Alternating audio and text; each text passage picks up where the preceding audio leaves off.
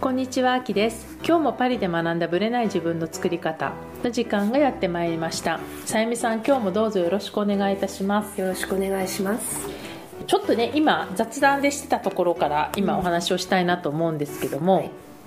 なんか自分がやりたいことがうん環境によって阻まれるってことが結構あるんじゃないかなと思って、うんでちょっとそのさゆみさんのね、まあ、だいぶ前の話だけどその就職のはい。話を聞いてちょっといろいろ考えさせられるなと思ってたので、うん。ちょっと話を聞かせてもらっていいですか、はい、えーっとね、私が大学4年生の時ですね。まだバブルの頃ですよね考えたらね。就職は比較的しやすいと言われてた。どこでもまああの入れるみたいな感じだったんですよ。で、私が行きたかったのは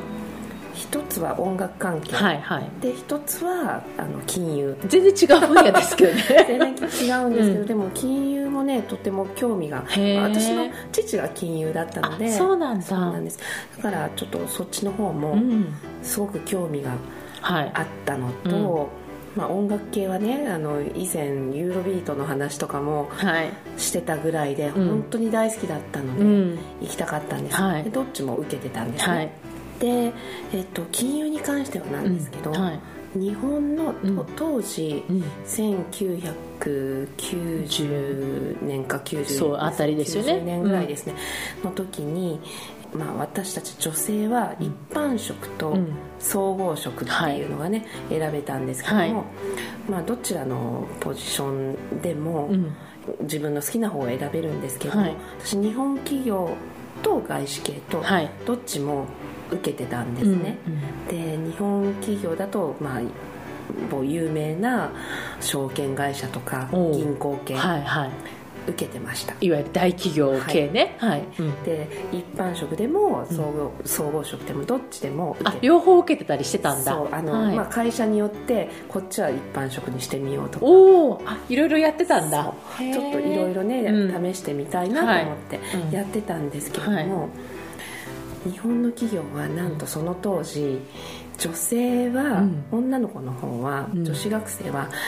自宅通勤でないと、うん取ってもらえなかったんですよ。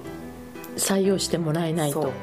で私はうん。実家が九州なんですね、うん。で大通学えないよね。そうそう。うん。大学時代は、うん。あの大学の寮にはい。入ってまして、で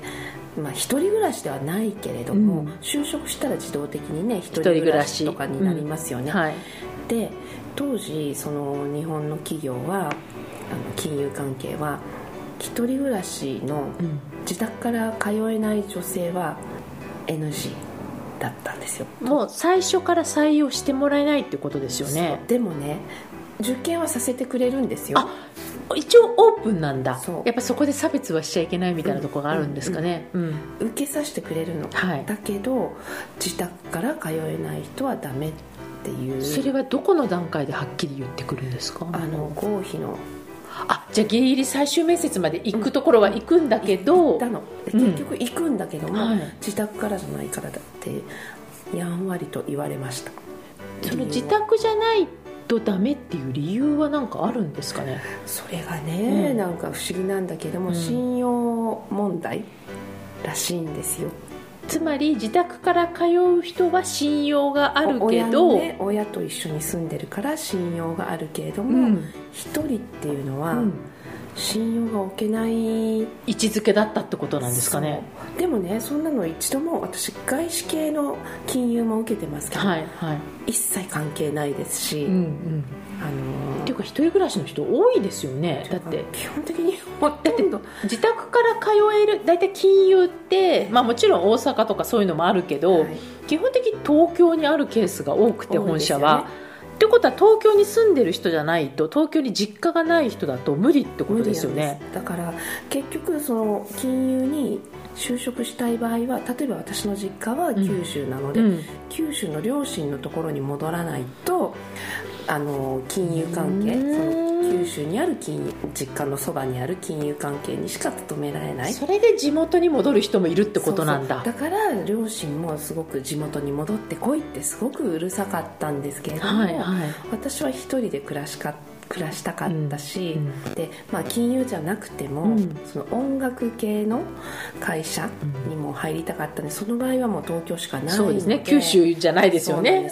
だからどうしても東京に残りたかったっなるほど。ていうのもあったので、ね、難しいですよね。み皆さんこうあの就職の時にどうしてもこの会社だけとかって言って受けるわけじゃないからいくつかやうん。っぱりね、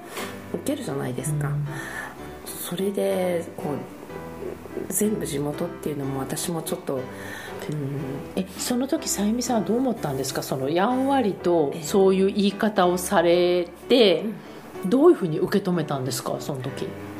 でももうどうすることもできないじゃないですか、うん。私の実家を東京にすることにはね 今更ね。当時ね。でも気持ちち的にはどんな感じだった？やりきれないですよ。ああなるほどね。でこれはやっぱり日本の企業っていうのはそういうところでブロックされてるんだったらもう私は無理だから、うん。本当外資に行くしかないなと。外資だったら全く問題ない。全く問題ないですし、うん。逆に、うん。あのなんて言うんだろう住宅手当まで出してくれるんですよ。あなるほどね、うん。あの地方からだし、あの、うん。一人で暮らす場合、うんうんうん。住宅手当も出してくれるしなるほど。全然対応が違うんで、そうなったらもうねいけないですよね日本企業に、ね、何を視点として見てるかって、まあ、なんかそれをこうなんか慣習として単にやってるだけかもしれないけど、なんか日本のルールってそういう系多いと思うんですよね。お嬢さんを預かるみたいな感じで 考えてるんじゃないかなっていう感じがするだから実家から通えば安心。うん一人暮らしの子はやや不安みたいな位置づけになっちゃうってことですかね。うんそんな感じかなと。うん。あとは結婚してるパートの主婦さんとかは大丈夫だけれども、全く一人の人とかダメとかね。怪しい怪しさが出てくるとか、うん。そういうことですか？あると思いますよ。いやなんかねなんかその辺もこれだけ今こう流通が増えてる中でもちろん私たちの時ってこれもう90年代の話だから、ねちょっとね違ってるとは思うんですけどでも私がその最近聞いたのは、うん。あるタレントさんが、えー両親ともに日本人で、ええ。まあ、子供をそのインターに入れている、うん。でなんで、まあ、そのお笑い的にね、うん。なんでお前英語も喋れないくせに子供インター入れてるんだって突っ込まれた、うん。そしたらその人が「いやもうそれしかチョイスがなかったんですよ」って言ったんですね、うん。でなぜかというと日本のいわゆる私立のお受験になると、えーその人は離婚してるんだけど両親揃ってないと入れてもらえない。うん。だから離婚してるうちがもし公立以外のを入れるとしたらもうインターしかなかった。でインターはそういうのに対してオープンである。うんっていう話を聞いて今のさゆみさんの話と全く一緒だなと思ったんですよ。だだからね多分今もあんまり続いてますよね。変わってないのかな、で私思うんですよ。だから、まあ、子供の受験のためにうん。言い方変だけど離婚せずに仮面夫婦的に続けるお家っていうのも、まあ、一つの作戦だとは思うんですけど、まあ、それをこう社会の良き習慣としてうん。親が揃ってないとダメよね。子供の教育的にダメよねっていうもう私立そのものが私うん遅れてんじゃないかなとか思っちゃうんですよ。そうかもしれないです。ねだって、うん。フランスで 両親のねことを書く欄がありますよね。だけど別れてても一緒でも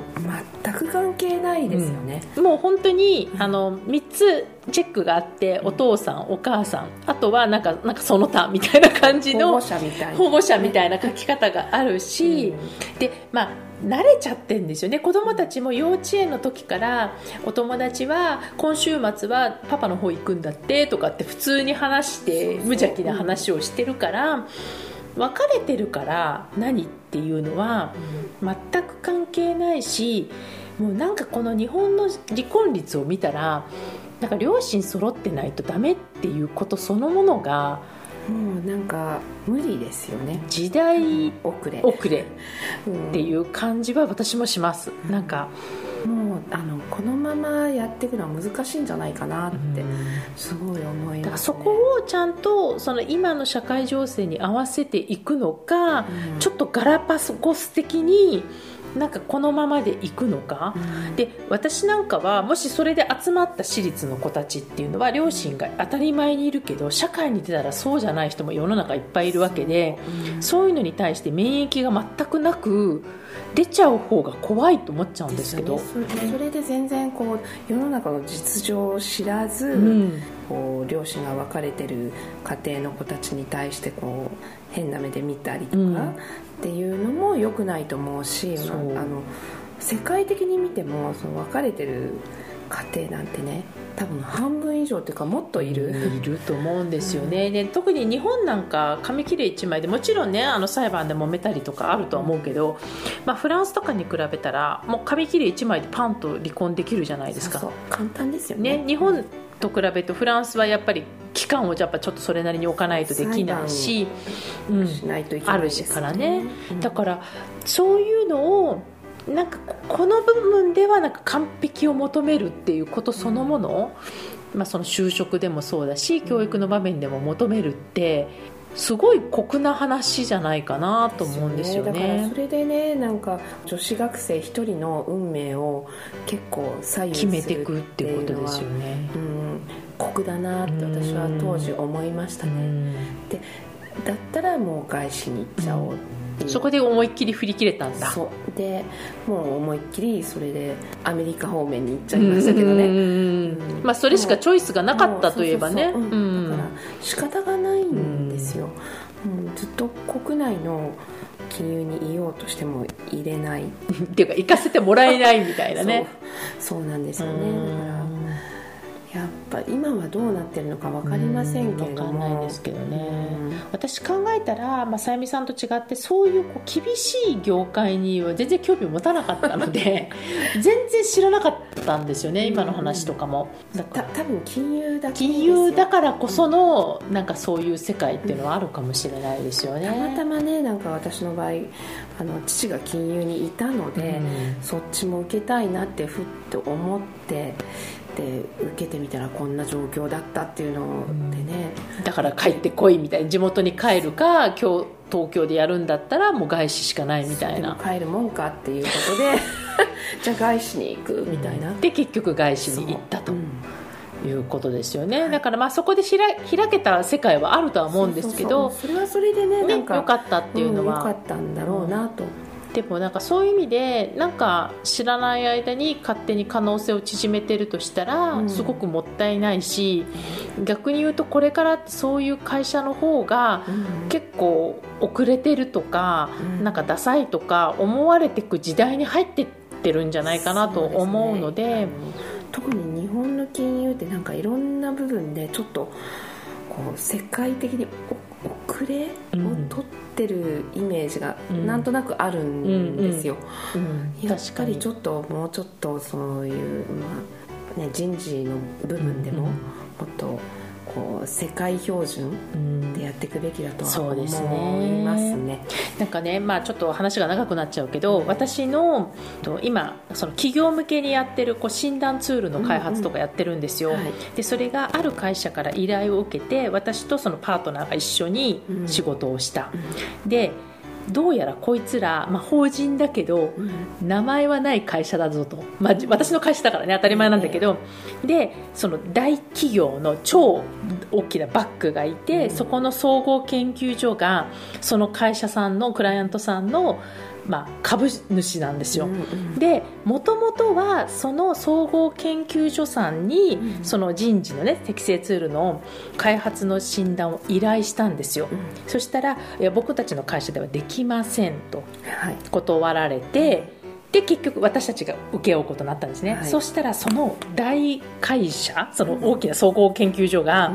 なんで名もないあんたらにできるんだ系の圧力というかそれをかけてきて、うん、君たちの肩書きというか経歴を出してくださいって言ってすごい出されたの。すごいですね。でも、まあ、経歴出したら納得、ね、納得だけど、うん、やっぱどうやら、まあ、嫉妬もあるのかもしれないけど、う。ん、そのこの大きな総合研究所ができないのになんでお前たちができるんだって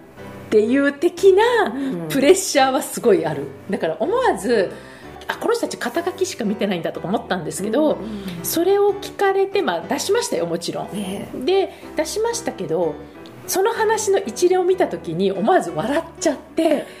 今時そういうこと言う人いるんだみたいななんかそういうのを感じて、うんあ日本の大企業ってこうなんだなっていうのを感じた一件でしたね。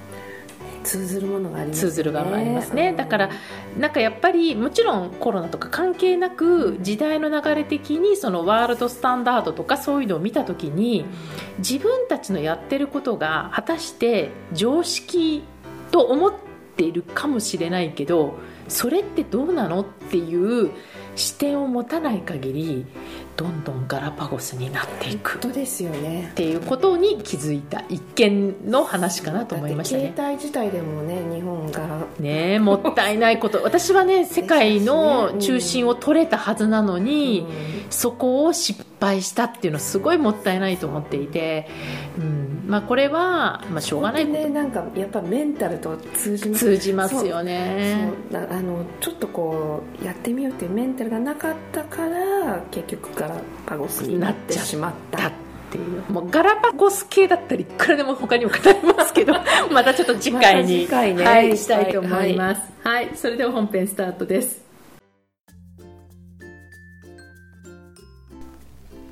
本編です。今回は3月に関してはインタビューが残念ながらないんですね。なのでいろいろお話をさせていただきたいと思います。ちょっとねインタビューする時間も全くなくみたいな2月だったんですけども、まあ、せっかくなので私がこの1月から2月にかけてどんな体験をしてきたかみたいなことをお話ししたいなと思います。LINE アットの方でね結構書いたりしてるんですけども私が1月からまいくつかの学びをしていましてでそのうちの1個がファッションの学びをしたっていう話をしたんですね。でこの私がですよファッションに行くのかという感じで結構みんなわーってもっと聞きたいみたいなリクエストをいただいたのでちょこちょこ書き始めたんですけども、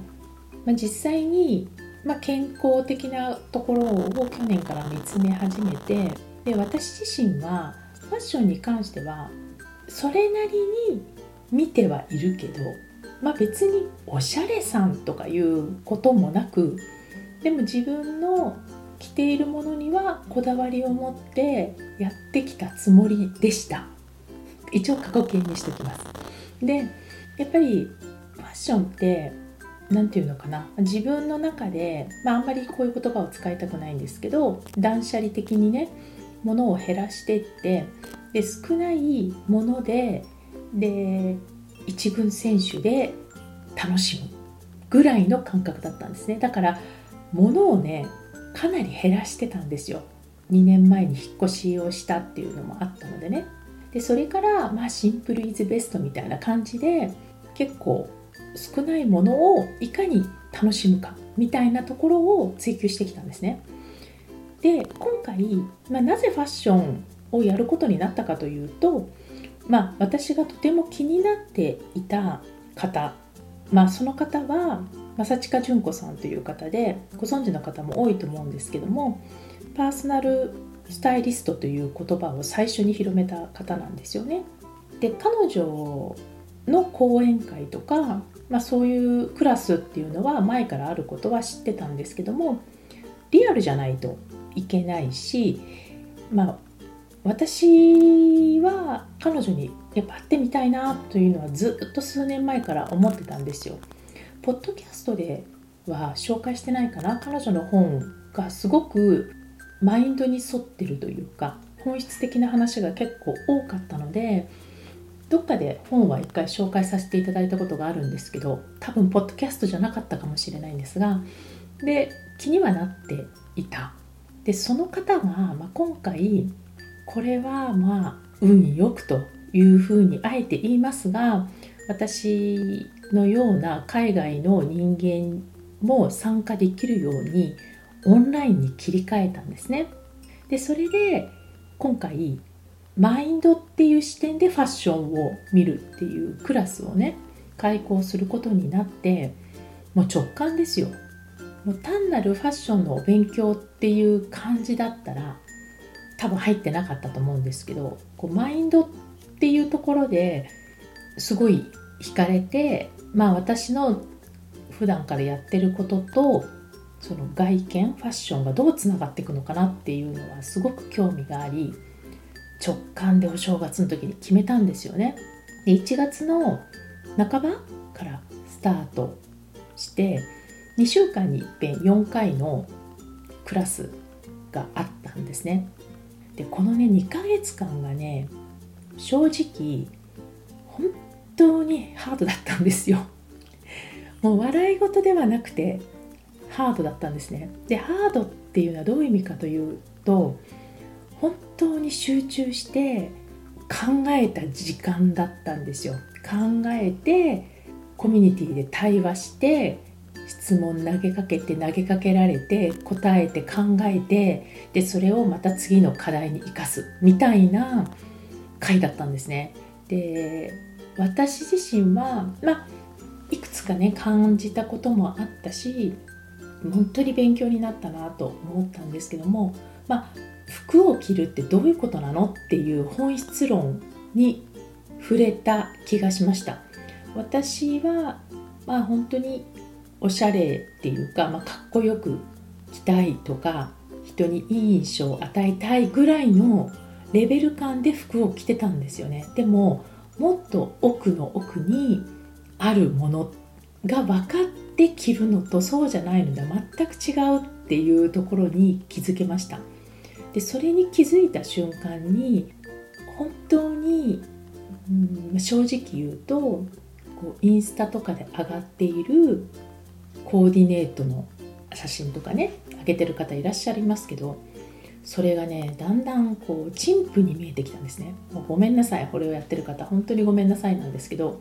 なぜかというとあのおしゃれだし素敵なんだけどマインドとどう伴ってるんだろうっていうとこに行き着いたんですよね。だから見た目的にはおしゃれだけど素敵に見えるけどそこに何があるんだろうっていうところを見ると世界世界っていうか自分の外の世界の見方が全く変わっちゃった2ヶ月でした。だから今ねちょっとロックダウンというかデパートも開いてないんでねあんまりお店とか見に行けてないんですけどもでもディスプレイとか例えばブランドの歴史とかあともっと言うとマインドとかそのコンセプトとかを考えるにあたってやっぱりこうハイブランドが出しているコレクションとかはすごい勉強になるなって思い始めたんですね。でそこを気づかせてくれたのがこの学校で一番学べたことです。もっと言うとね、まあ、これはどこでも書いてるからあれなんですけど私はね本当に単色系の柄物ゼロですよ私。ほぼ。シンプルな言い方変ですけど例えばカシミヤのニットとかもいろんな色を持ってるけど全部単色だしまあもちろん形は若干違いますけどでこれをうまく組み合わせればいい。これがシンプルベーシック系みたいな感じで思ってたんですけどもう単に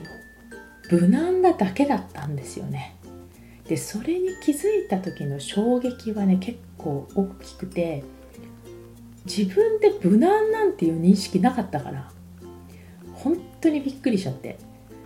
私無難だっていうところにまあショックは受けたけどでもねすごい素直に受け止められたんですよね。でやっぱりもちろんその個性をバンバン出すとかっていう感じの服にいきなりはいけないんですけどでも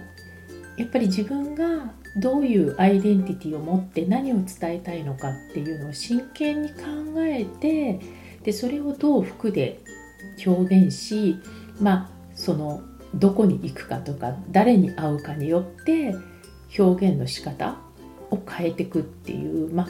純子さんがいつもおっしゃってる装いはギフトだっていう考え方を文字通りではなくてその本質を学べた2ヶ月間でしたね。で本当に全国から集まっていてでかつ海外はね2人だけだったんですけども私ともう1人アラブ首長国連邦に住んでいる方だったんですけどでも本当に一度も直接お会いしたことがないし、まあ、実際にはねもともと知り合いの人誰もいなかったんですけどもそこでいろいろ話した仲間とかね会話した仲間とかアドバイスをし合った仲間っていうのは単なる仲良くなったお友達ではなく本当に一緒のことを学んだ同士だなっていうふうに思えるくらいのね感覚になりましたね。あのパリ美学のコミュニティもそうなんですよ。もう結構一生仲良く付き合える友達だよねっていう感覚なんですけどまさにそんな感じを衣服というかそこから学べた友達でしたね。今回やっぱり男性も結構いらっしゃってね。でやっぱり同年代の方からまあね本当に幅広く上から下までいたんですけどもそういう方たちとも老若男女 老はあんまりいないと思うんですけどでもそういう仲間が一緒に学べたっていうのは本当に私にとってプラスになりましたね。やっぱりねマインドっていうのはまあどういうのを定義づけるかによると思うんですけどやっぱり本当にマインドを使って表現するのであれば一つのものに固定するっていうのは本当にもったいないんだなっていうふうに気づいたしやっぱり似合うって何かっていうのを考えた時にやっぱり時と場合によって自在に表現ができるだっていうことに気づけたのが大きかったですね。やっぱりねいろんなコードドレスコードがあったりしてそこから例えばスポーティーエレガンスのファッションとかシンプルとは何かとかいろいろそういうテーマについても学んだんですけどやっぱ知らないからねもともと私も。だから興味すらなかったんですよ。スポーティーなファッションとかあんまり興味がなかったしこれってじゃあどういうこと？とかって言われた時にどういう歴史が語ってきたのかみたいなことも含めてねやっぱり全然知らなかったなと。もう反省しきりですよ。だからそういう意味もあってねやっぱちょっとこの2ヶ月間がお勉強ではなくてこっからもっと実地の中でねどうしていくかっていうことを含めてもっともっと学んでいきたいなと思いました。とにかくね熱量が半端じゃなくてもう本当に終わったばかりですけど疲れ切ってます私も。そのいい意味での疲れなんですけどこんなにハードとは思わなかったしでも一緒に乗り越えた仲間がいたからやってこれたっていうのもあるしいろんな考え方とかねいろんなバックグラウンドとかそういうのがあったからこそ勉強にマインド的にもすごく勉強になった2ヶ月間でした。で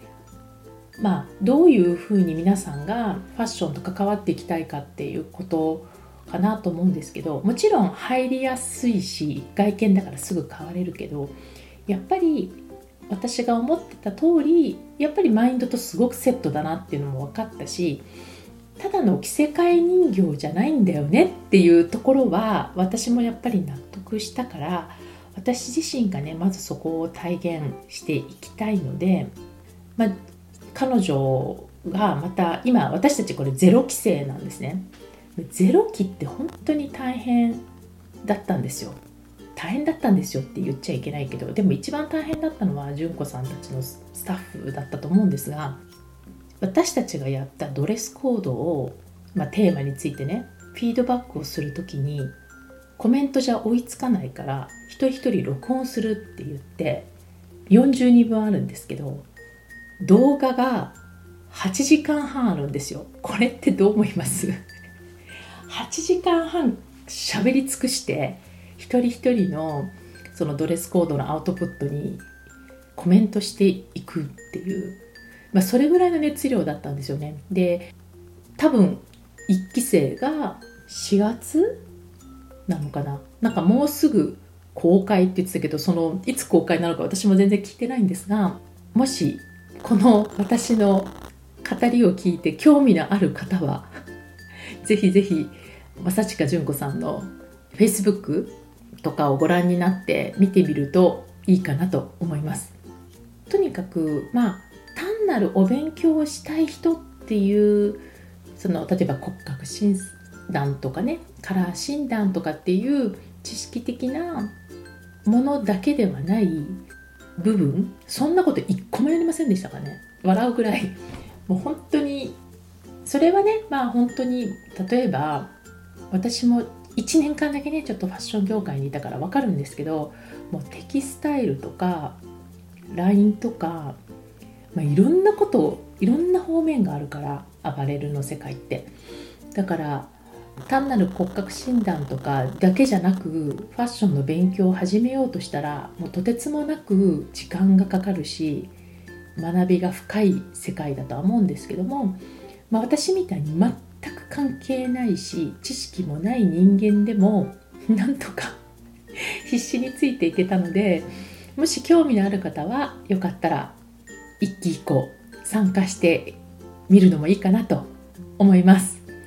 はい、またファッションについてはちょっとねまだねこれ終わったばっかりで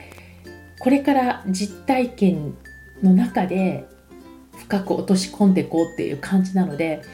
また追ってね、まあ、さゆみさんともちょっと喋りたいなと思うし、まあ、すでにねあのプライベートではバンバン喋ってるんですけどなんか話せたらいいなと思ってますのでちょっとおいおい話していきたいなと思います。ありがとうございました。